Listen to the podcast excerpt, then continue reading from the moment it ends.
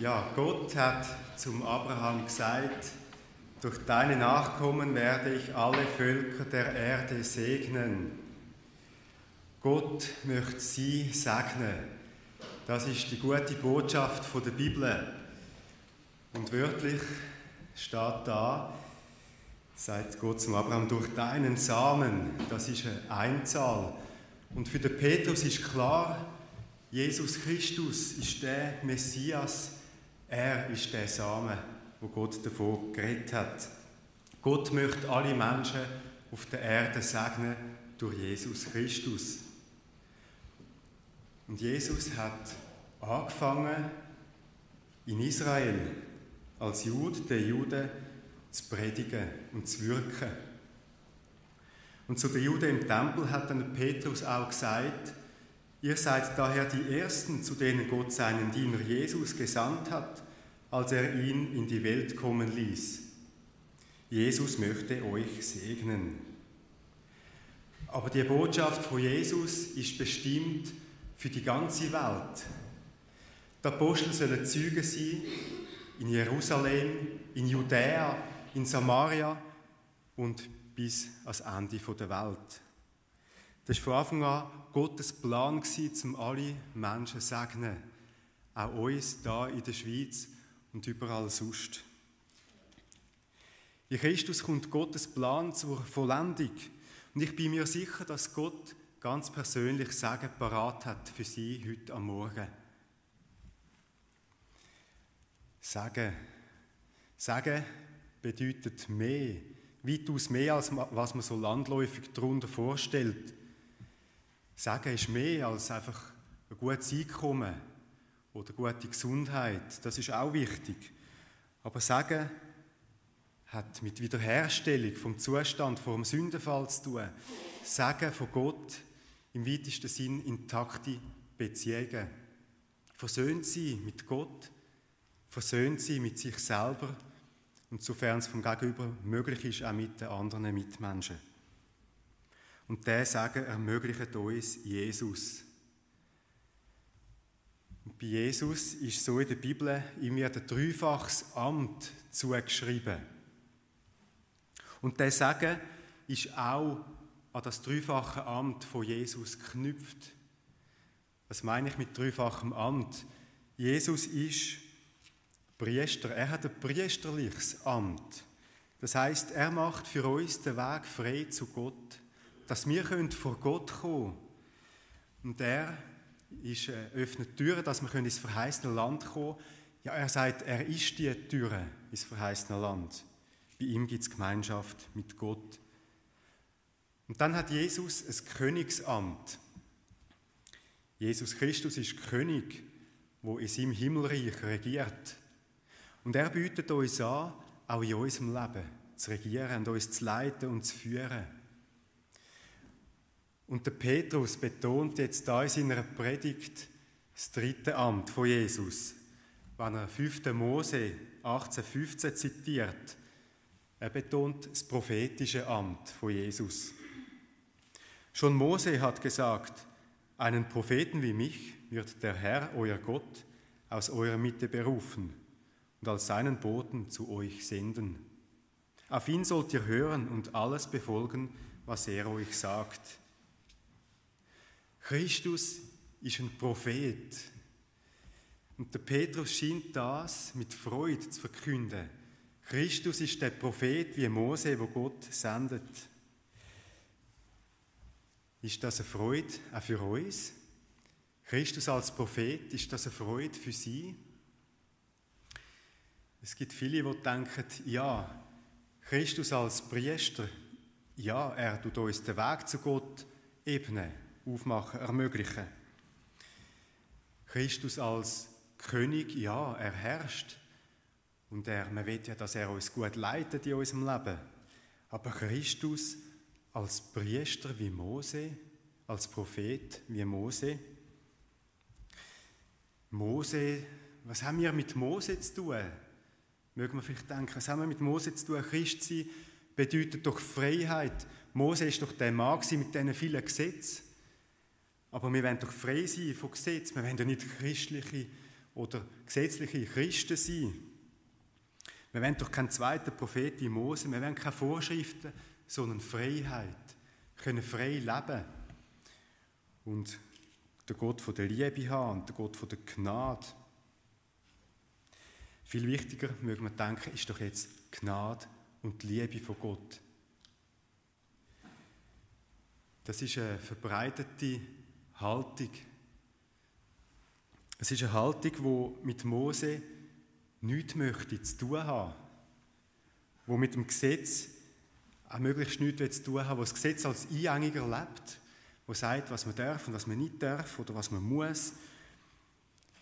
Und heute am Morgen möchte ich das Gesetz betonen. Warum? Weil wir ohne Gesetz von Gott nicht verstehen, was Sagen bedeutet. Und Gefahr laufen, an dem Sagen vorbeizugehen. Wenn wir nur Freiheit hören, ohne das Gesetz ernst zu nehmen, ohne uns mit dem Gesetz zu befassen, dann verstehen wir auch nicht, was Freiheit bedeutet in der Bibel. Und schlimmer noch, wir laufen Gefahr, dieser Freiheit vorbeizugehen. Das Gesetz und das Sagen von Gott haben irgendwie miteinander zu tun. Mir ist beim Gesetz auch eine dreifache Funktion in den Sinn gekommen. Eine dreifache Funktion, die mit dem dreifachen Amt von Jesus zu tun hat, wo mir aufgefallen ist. Das Erste, das Gesetz verweist auf den König. Das Gesetz zeigt uns, dass Gott heilig ist. Dass er heilig ist und dass er von uns einen heiligen Lebensstil fordert. Das, was im alten Bund gulten hat, dass Mose wo er Mose gegeben hat, dem Gottesvolk, das ist einem neuen Bund so, wo Gott durch Jesus mit anderen, mit uns Menschen schließt. Auf ihn, auf Jesus, sollt ihr hören und alles befolgen, was er euch sagt. Wenn jemand nicht auf diesen Propheten hört, muss er aus dem Volk Gottes ausgeschlossen werden. Boah, das ist eine krasse Botschaft. Aber ich denke, Gott ist nicht zuerst gerecht, fordert einen gerechten, heiligen Lebensstil und nachher hebt er das Gesetz auf, ändert die Spielregeln völlig, nur weil jetzt einfach Jesus gekommen ist.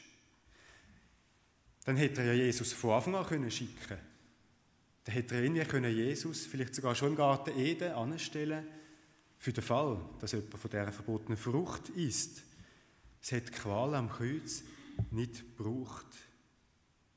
Gott kann nicht ein Heilungsgesetz geben und nachher für ungültig erklären, weil Gott zu seinem Wort steht.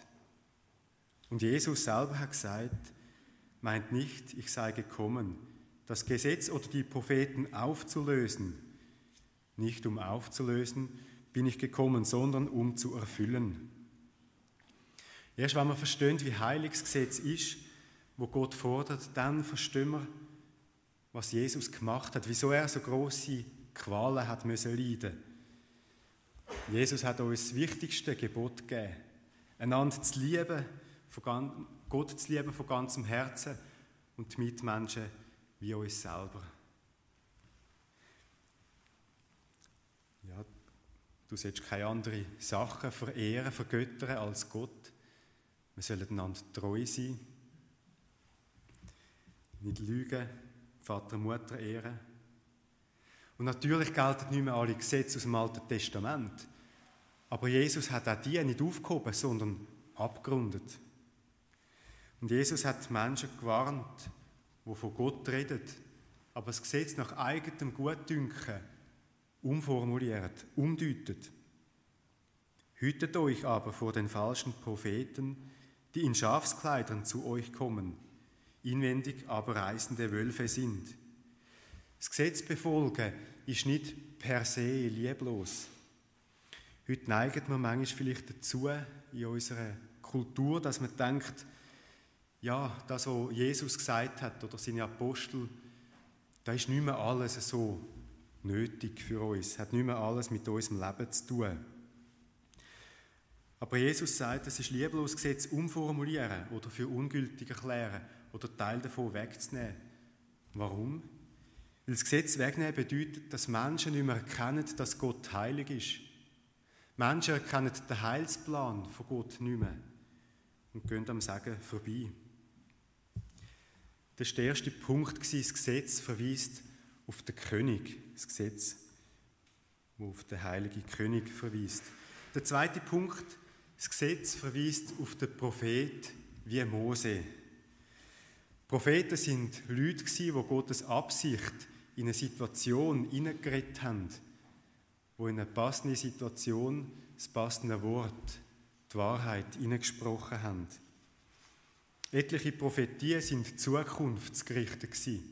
Und viele haben sich mit dem ersten Kommen von Jesus erfüllt. Und das ist das, was der Petrus in seiner Rede versucht aufzuzeigen. Er sagt, das, was wir heute erleben, hat schon Samuel und die anderen Propheten angekündigt. Sogar das Leiden vom Messias ist angekündigt worden.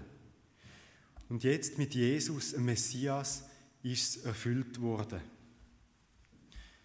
Und er sagt schon, der Mose hat gewusst, dass einer wie näher kommen wird.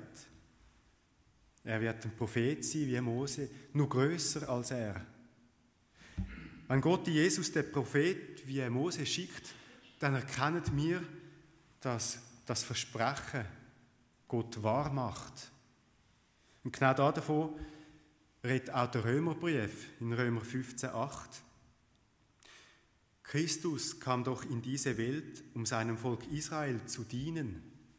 Er erfüllte die Zusagen, die Gott ihren Vorfahren gegeben hatte. So zeigte er ihnen, dass Gott treu zu seinem Wort steht. Jesus ist in die Welt gekommen zum Leiden, zum Sterben am Kreuz, wie es vorausgezeigt worden ist. Und damit verkündet er der ganzen Welt, Gott steht zu seinem Wort. Woher wollen wir sonst wissen, wer Gott ist? Woher wollen wir wissen, dass Gott vertrauenswürdig ist? Woher wollen wir wissen, zu wem wir beten sollen? Erst vor dem Hintergrund vom Gesetz und der Propheten wird Gottes rettender Plan sichtbar. Dass Jesus als Prophet wie Mose gekommen ist, ist der Beweis, dass Gott die Wahrheit sagt. Der Gott der Bibel lügt nicht. Er ist vertrauenswürdig, er widerspricht sich nicht. In ihm haben wir einen Halt. Auf ihn können wir uns verlassen. Und das ist eine frohe Botschaft.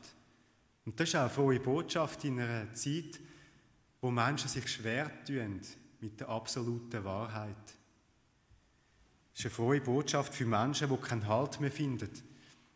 Menschen, die nicht wissen, wer sie sind, die nicht wissen, wie sie sollen Kinder ziehen oder die nicht wissen, ob sie einem Partner können vertrauen können, die vielleicht nicht einmal wissen, ob sie sich selber können vertrauen können. Es kann ja sein, dass man morgen plötzlich jemand anders ist. Wenn die Wahrheit als relativ verstanden wird, dann kann man auf einmal niemandem mehr vertrauen. Man geht durchs Leben und hofft, dass es einem irgendwie gelingt, dass man gesegnet ist, aber dass man auch nicht irgendwo über den Tisch gezogen wird. Aber da ist Gottes Wort, wo wahr ist. In der absoluten Wahrheit von Gott liegt der Schlüssel für den inneren Frieden verborgen. Ohne Gesetz und Propheten könnte man gar nicht wissen, dass Gott zu seinem Wort steht. Wir würden Gottes Handeln nicht erkennen, wir würden Christus nicht erkennen als Wahrheit.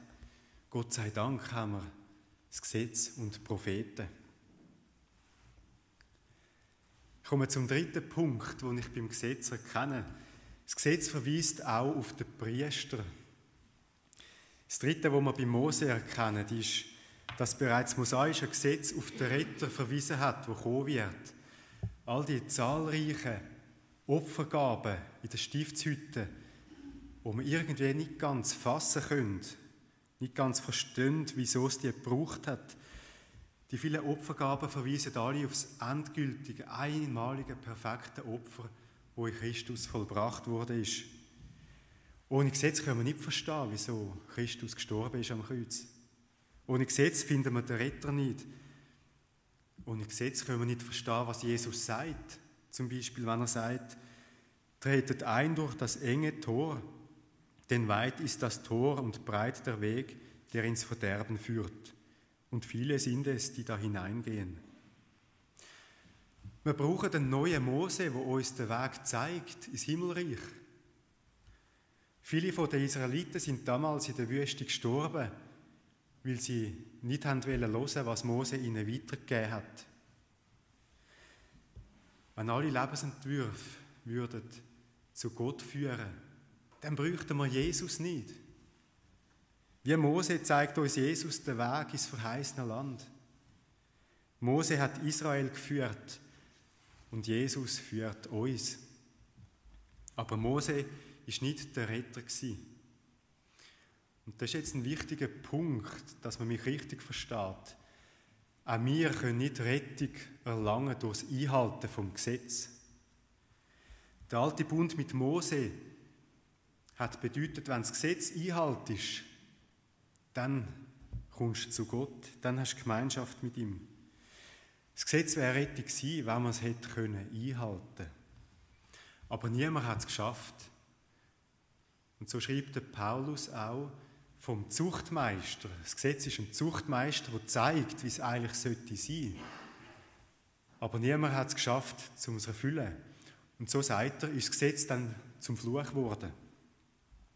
Und genau das ist aber auch der Grund, warum wir das Gesetz nötig haben, um zu erkennen, dass wir Christus nötig haben als Retter. Von dem Hintergrund verstehen wir, wieso Jesus gekommen ist, mit uns einen neuen Bund aufgestellt hat. Er ist der Einzige, der das Gesetz einhaltet. Im neuen Bund mit Christus ist die Rettung nicht, weil wir das Gesetz erfüllen. Nein, es ist allein Gnade. Es ist allein Gnade. Aber ohne Gesetz können wir nicht erkennen, dass wir die Gnade nötig haben. Ohne Gesetz können wir nicht umkehren und erkennen, dass wir schuldig sind, die Gnade empfangen, die Rettung entgegennehmen. Und ich bin überzeugt, eine Kirche, die nur noch Gnade predigt, schafft ganz viele Menschen, die gar nicht erkennen, dass sie Gnade nötig haben. Es ist allein Gnade, die rettet. Aber vor dem Hintergrund vom Gesetz. Ohne Gesetz kann es keine Begnadigung geben. Die Sündererkenntnis kommt erst durch das Gesetz. Und darum finde ich es wichtig, dass wir auch die gesetzlichen Texte in der Bibel lesen. Dann dort merkt man vielleicht auch, wo man Gott um Vergebung bitten könnte. Wer seine Fehler nicht erkennt, kehrt nicht um, kommt nicht ins verheißene Land. Oder wie können Kinder, die nicht mehr hören, was richtig und falsch ist in Gottes Augen, wie könnt ihr Kind Gottes Gnade finden im Leben? Die christliche Freiheit, von dem das Neue Testament redet, ist nie als Freipass verstanden worden, dass man machen kann, was man möchte. Und der Petrus weiß, wer nicht umkehrt von den Gesetzesübertretungen, der wird Christus nicht finden. Und darum ruft er auf, jeder von euch, der sich von seinen verkehrten Wegen abwendet, wird seinen Segen erfahren. Und er sagt, kehrt also jetzt um. Jesus führt uns raus aus der Sackgasse der Sünde ins verheißene Land der Freiheit. Das ist eine gute Nachricht. Das ist Gnade. Und der Petrus sagt, es ist Zeit, wo endlich alles wieder in die Ordnung kommt, wo aus dem Lot, aus dem Ruder geraten ist. Und der Petrus sagt, jetzt, jetzt ist es passiert. In Jesus Christus ist es soweit. Und er fragt, möchtest du Teil davon sein? Möchtest du die Gnade annehmen, den Segen von Christus, die Vergebung, die Freiheit, das reine Gewissen? Möchtest du, dass der Prozess anfängt, dass du heiliger kannst leben, weil Gott selber im Heiligen Geist dich heiliger macht? Jesus als Prophet wie Mose hilft uns, heiliger zu leben. Wenn Jesus ein Prophet wie Mose ist, ist das ein Grund, zur Freude. Wir sind nicht verloren. Wir haben jemanden, der uns zeigt, was gut ist. Und ich glaube, es gibt nichts, wo wir sagen, mehr im Weg steht als die Haltung, du hast deinen Gott, ich habe meinen Gott. Jeder soll doch glauben, was er will. Es kommt doch nicht darauf an. Man weiß ja eh nicht, was die Wahrheit ist. Ich glaube, das ist kein Sagen für die Gesellschaft. Das ist nicht der Gott der Bibel. Der Gott der Bibel ist die Wahrheit, die zu seinem Wort steht, wo Orientierung gibt, wo Sagen für uns parat hat, wo uns aufruft zur Umkehr, dort, was nötig ist, wo uns Gnade möchte schenken, sein verheißenes Land. Und er braucht Menschen, die den Mut haben, einzustehen für die Wahrheit, wo erleben, was Gott mit Sagen meint im Leben. Sind wir bereit? Haben wir den Mut? Amen.